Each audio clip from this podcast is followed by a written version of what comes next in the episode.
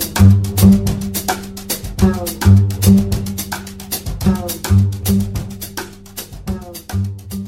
Palavra peste acabava de ser pronunciada pela primeira vez. Neste momento da narrativa, com Bernard Rio atrás da janela, permitir-se-á ao narrador que justifique a incerteza e o espanto do médico, já que, com algumas variações, sua reação foi a da maior parte dos nossos concidadãos. Os flagelos, na verdade, são uma coisa comum, mas é difícil acreditar neles quando se abatem sobre nós. Houve no mundo tantas pestes quanto guerras, e contudo as pestes, como, como as guerras, encontram sempre as pessoas igualmente desprevenidas. Rio estava desprevenido, assim como os nossos cidadãos. É necessário compreender assim as duas hesitações. E por isso é preciso compreender também que ele estivesse dividido entre a inquietação e a confiança. Quando estoura uma guerra, as pessoas dizem: não vai durar muito, seria idiota. E sem dúvida, uma guerra é uma tolice, o que não impede de durar. A tolice insiste sempre e compreendê-la íamos se não pensássemos sempre em nós. Nossos concidadãos a esse respeito eram como todo mundo, pensavam em si próprios. Em outras palavras, eram humanistas. Não acreditavam nos flagelos. O flagelo não está à altura do homem. Disse então que o flagelo é irreal, que é um sonho mau que vai passar. Mas nem sempre ele passa. E de sonho mau em sonho mau são os homens que passam e os humanistas em primeiro lugar, pois não tomaram as suas precauções. Nossos concidadãos não eram mais culpados que os outros. Apenas se esqueciam de ser modestos e pensavam que tudo ainda era possível para eles, o que pressupunha que os flagelos eram impossíveis. Continuavam a fazer negócios, preparavam viagens e tinham opiniões. Como poderiam ter pensado na peste que suprime o futuro, os deslocamentos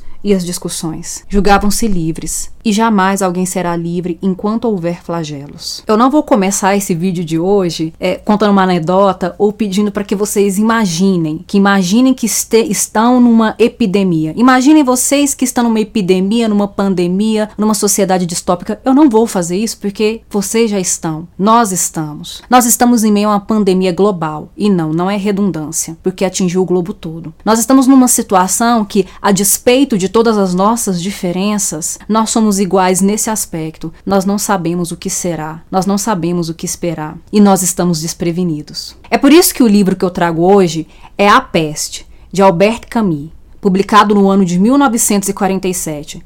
Qualquer semelhança dessa obra com a nossa realidade não é mera coincidência. Albert Camus é um dos escritores mais importantes da literatura do século XX. A Peste é uma das obras mais notáveis de toda a sua produção, de toda a sua, sua criação literária e filosófica. Ele nasceu em novembro de 1916 e morreu no ano de 1960 num acidente automobilístico. Ironicamente, ele não deveria estar dentro deste carro, ele faria uma viagem de trem, mas o carona insistiu tanto, o motorista insistiu tanto para que ele pegasse essa carona que que ele aproveitou. E aí, no acidente, cujo carro bate na árvore, se espatifa, ele morreu na hora. Há um quê de ironia a, toda a obra desse autor é carregada de ironia, mas há um quê de ironia até na morte do Camus. O nome dele se escreve Albert Camus mas se fala Camille porque ele é de origem francesa. Ele é franco-argelino, nasceu na Argélia, quando a Argélia ainda era colônia da França. E por conta da sua obra, não só literária, mas também filosófica, ensaística, né, pela, pela questão da, do existencialismo na sua literatura, de uma certa negatividade, do pessimismo, da literatura do absurdo, o Camille recebe o Prêmio Nobel de Literatura em 1957. Portanto, é, da, dessa primeira metade do século século XX, é um, foi um dos escritores mais notáveis. A questão da literatura do absurdo é importante para a obra dele, porque ela, ela traz uma reflexão sobre essa lógica iluminista que a gente herdou lá do século XVIII, mas que parece não fazer mais muito sentido depois de tantos acontecimentos brutais que a Europa, que a humanidade enfrentou nesse intervalo de tempo. Camus foi amigo do filósofo existencialista francês Jean-Paul Sartre e a partir dessa amizade ele acabou compartilhando também algumas ideias sobre a liberdade, sobre o absurdo da existência humana, que é uma existência que busca respostas, busca clareza, busca sentido nesse mundo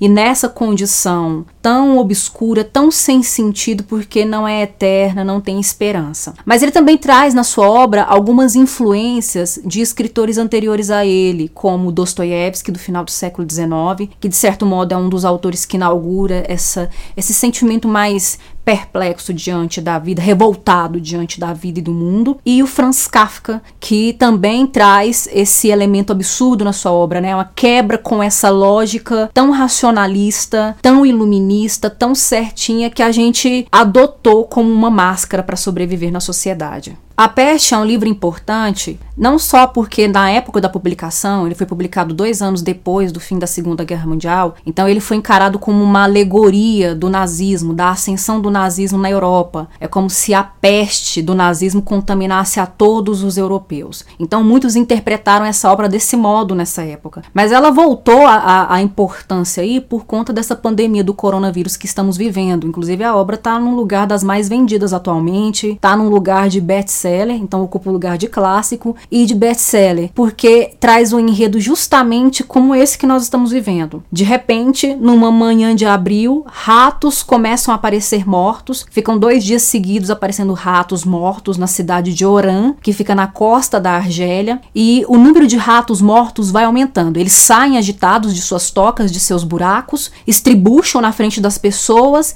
e dão um último suspiro expelindo um fio de sangue. Chega o dia 18 8 de abril da década de 1940, alguma coisa, ele não especifica o ano exatamente, mas é na década de 1940, é, em que as pessoas vão andando nas ruas e elas tropeçam, elas pisam nos ratos de tanto volume desses animais mortos. Até que a partir do dia seguinte, no dia 19 de abril, não são mais os ratos quem morrem, mas isso começa a acontecer com as pessoas. As pessoas adoecem, apresentam sintomas bem específicos em um, um número muito, muito coincidente de pessoas, um número muito volumoso de pessoas ao mesmo tempo apresentando febre, delírios, é, suor, pessoas suando muito, pessoa com muitas dores estomacais, é, gânglios, pequenos tumores que vão aparecendo nas articulações dessas pessoas. E aí o médico, o nosso personagem protagonista, que é o Bernard Riot, que eu li no início do vídeo, o nome dele aparece, ele vai começar a tratar desses pacientes. Ele começa a observar esses sintomas e chega à conclusão de que tem um problema que está acontecendo de uma maneira geral naquela cidade. O livro é dividido em cinco partes. Cada uma dessas partes mostra uma fase, uma etapa do, da evolução dessa epidemia, da evolução da peste, as mudanças que ela procura, que ela provoca, na verdade. É, na primeira parte a gente tem a instauração da epidemia, da doença mesmo, em larga escala. A segunda parte é, traz os efeitos, os impactos que isso provoca na vida das pessoas, tanto na vida individual quanto na vida coletiva, social. A terceira parte mostra as medidas que são tomadas pelas pessoas, o que, que as pessoas vão fazer em relação a isso. E a quarta e a quinta parte são os desdobramentos das ações das pessoas, porque a partir do momento que as pessoas agem, as mudanças começam a ser operadas. E esse narrador que traz essa história, ele é, ele é muito metalinguístico, ele, ele é ensaístico. Ele não é só um narrador literário, ele também é um filósofo, ele tem uma visão muito filosófica da vida, porque em determinados momentos ele para para fazer considerações sobre a condição humana, considerações sobre a cidade de Oran, que ele fala que é uma cidade que vivia maquinalmente uma cidade feia, uma cidade que não tinha árvores, porém era uma cidade feliz. E aí de repente uma peste se abate sobre as pessoas, tirando as pessoas daquela zona de conforto que a civilização as colocou. E que zona de conforto é essa? É a da educação, é a da hipocrisia, das máscaras sociais, é de viver como se fôssemos plenos, é, de disfarçarmos, dissimularmos as nossas fragilidades e vulnerabilidades como seres humanos. No meio dessa epidemia, ah, alguns acontecimentos não são muito diferentes do que a gente está vivendo nessa pandemia atualmente. Nós temos pessoas que se desesperam, pessoas que enlouquecem, tem os incendiários que começam a colocar fogo na própria casa achando que vão morrer, ou achando que queimando a casa vão queimar a, peste, a doença, né, a bactéria que provoca a doença. Mas há também, na figura dos personagens mais importantes da narrativa, há alguns papéis e algumas funções importantes que são desempenhadas. O Bernard Rio é o médico e ele ele vai tratar das pessoas, ele vai cuidar dos pacientes da peste. É ele, inclusive, que de certo modo é o porta-voz técnico da cidade, que diz que tem que transformar espaços públicos em lugares para quarentena, que as pessoas têm que ser separadas, têm que ser isoladas, as pessoas vão ficar então isoladas, elas vão ficar de quarentena. É ele quem fala, é preciso nomear o problema é preciso nomear a doença. Se a gente não nomear, ele não vai desaparecer, não vai adiantar. Então, se a gente nomeia, a gente consegue encarar o problema de frente. Há o personagem Rambert, é um jornalista que vem de Paris para entrevistar, para fazer uma matéria sobre os ratos, sobre a aparição dos ratos, e ele acabou ficando preso na cidade de Oran porque a cidade é fechada, né? Turistas não entram, não saem, ninguém entra, ninguém sai durante a quarentena. Ele fica desesperado porque ele deixou a mulher amada em Paris e ele quer voltar para ela. Ele está à procura da sua felicidade individual. Até que ele passa por um momento de tomada de consciência e a sua individualidade é ressignificada na coletividade. Ele decide ficar um tempo mais para poder trabalhar ao lado do Dr. Rio para auxiliar durante esse momento de epidemia. O personagem Tahu, que também é um jornalista, ele escreve um diário, ele vai registrando as impressões dele sobre a cidade, sobre a, os acontecimentos, sobre a doença, sobre a, a epidemia. E ele é importante porque ele traz uma teoria, uma filosofia de vida. Ele teve, ele faz um, um momento quase final da narrativa, ele conta da sua juventude, da sua vida com seu pai, que seu pai trabalhava com direito, e o pai dele era, era responsável por executar pessoas judicialmente falando, era ele quem determinava quem morria ou não, quem recebia a pena de morte ou não. Nesse ponto da narrativa, a gente tem grandes semelhanças, por exemplo, com Dostoiévski, do que ele fala da pena de morte, da prisão, da justiça em Crime e Castigo e também em O Idiota, porque o, o Tahu, ele detesta essa ideia de matar uma pessoa sem dar à pessoa a chance de defesa. Ele acha que isso é um assassinato. E ele fala que nós já estamos acometidos pela peste. A morte pode acontecer de três maneiras diferentes a morte da consciência, a morte da empatia social e a morte física. E a morte física é o menor dos problemas. A peste física que está matando as pessoas, ela veio depois, ela veio tardia, porque nós já estamos acometidos pela peste pelo simples fato de permitirmos pessoas morrerem assassinadas por injustiça, pela fome, deixar que inocentes morram, que sejam assassinados pelo sistema, já é uma prova de que estamos com a peste, de que já estamos mortos socialmente, que já estamos mortos na consciência. Há outros três personagens também importantes para a reflexão dessa obra, que são o Gran, ele é um escritor e ele traz uma reflexão sobre o poder da palavra, o poder da arte, o poder da literatura em relação ao seu público. Ele calcula, planeja os efeitos que, que pretende causar no seu leitor, no seu público, e de certo modo é uma reflexão que não foi deixada de lado pelos escritores do século XX. O Camus foi um dos escritores que também trazia na sua obra essa reflexão. O Cotar, que é um grande oportunista, ele seria a representação de um antagonismo dentro dessa, dessa obra, porque ele aproveita a situação de epidemia para lucrar, para vender produtos com preços exorbitantes, para fazer contrabando, tráficos. Então ele vê com bons olhos, ele vê na epidemia uma possibilidade de enriquecer e de lucrar, o que não é muito diferente da nossa realidade também, né? Então, é como eu disse ali no início, qualquer semelhança com a nossa realidade não é mera coincidência. O que a gente tem tido aí muito também são muitos oportunistas tentando lucrar com a pandemia do coronavírus. E finalmente, o padre Panelu, que é um personagem que no início do livro fica sempre rezando essa cartilha religiosa de que a doença é um pecado, é por culpa do pecado, Deus está nos castigando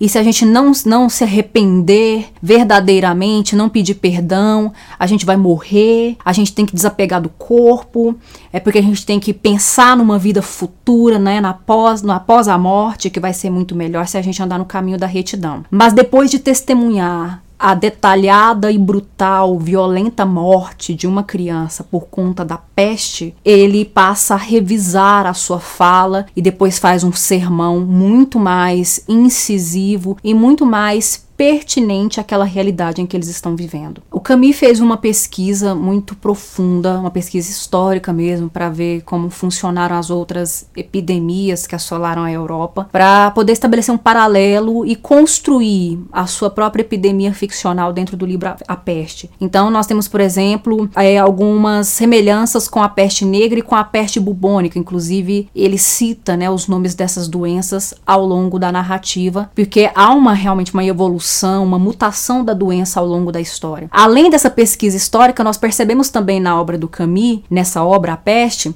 algumas referências intertextuais. Eu já tinha mencionado Dostoiévski, ele estabelece uma leitura, a releitura da própria obra dele, que é O Estrangeiro, que foi publicado antes, foi publicado em 1942, porque ele cita num determinado momento da obra o personagem Meursault, não pelo nome, mas pelo, pelas ações do Meursault lá no livro O Estrangeiro. Quem já leu O Estrangeiro consegue reconhecer esse momento em que o Meursault é citado, mesmo não nominalmente. Ele também faz uma referência ao processo do Kafka, porque na verdade a obra está refletindo sobre a questão da prisão. As pessoas estão presas na quarentena, elas estão confinadas em suas casas ou nos estádios de futebol de quarentena. E há uma proximidade com a prisão do Meursault em O Estrangeiro e com a prisão de Joseph K. em O Processo. Mas há também uma referência intertextual que quase passa batido pra gente, mas que é lindíssima porque ela, ela retoma um mito, ela retoma a mitologia grega, que é no momento em que uma peça de teatro de Orfeu e Eurídice está sendo apresentada no teatro e o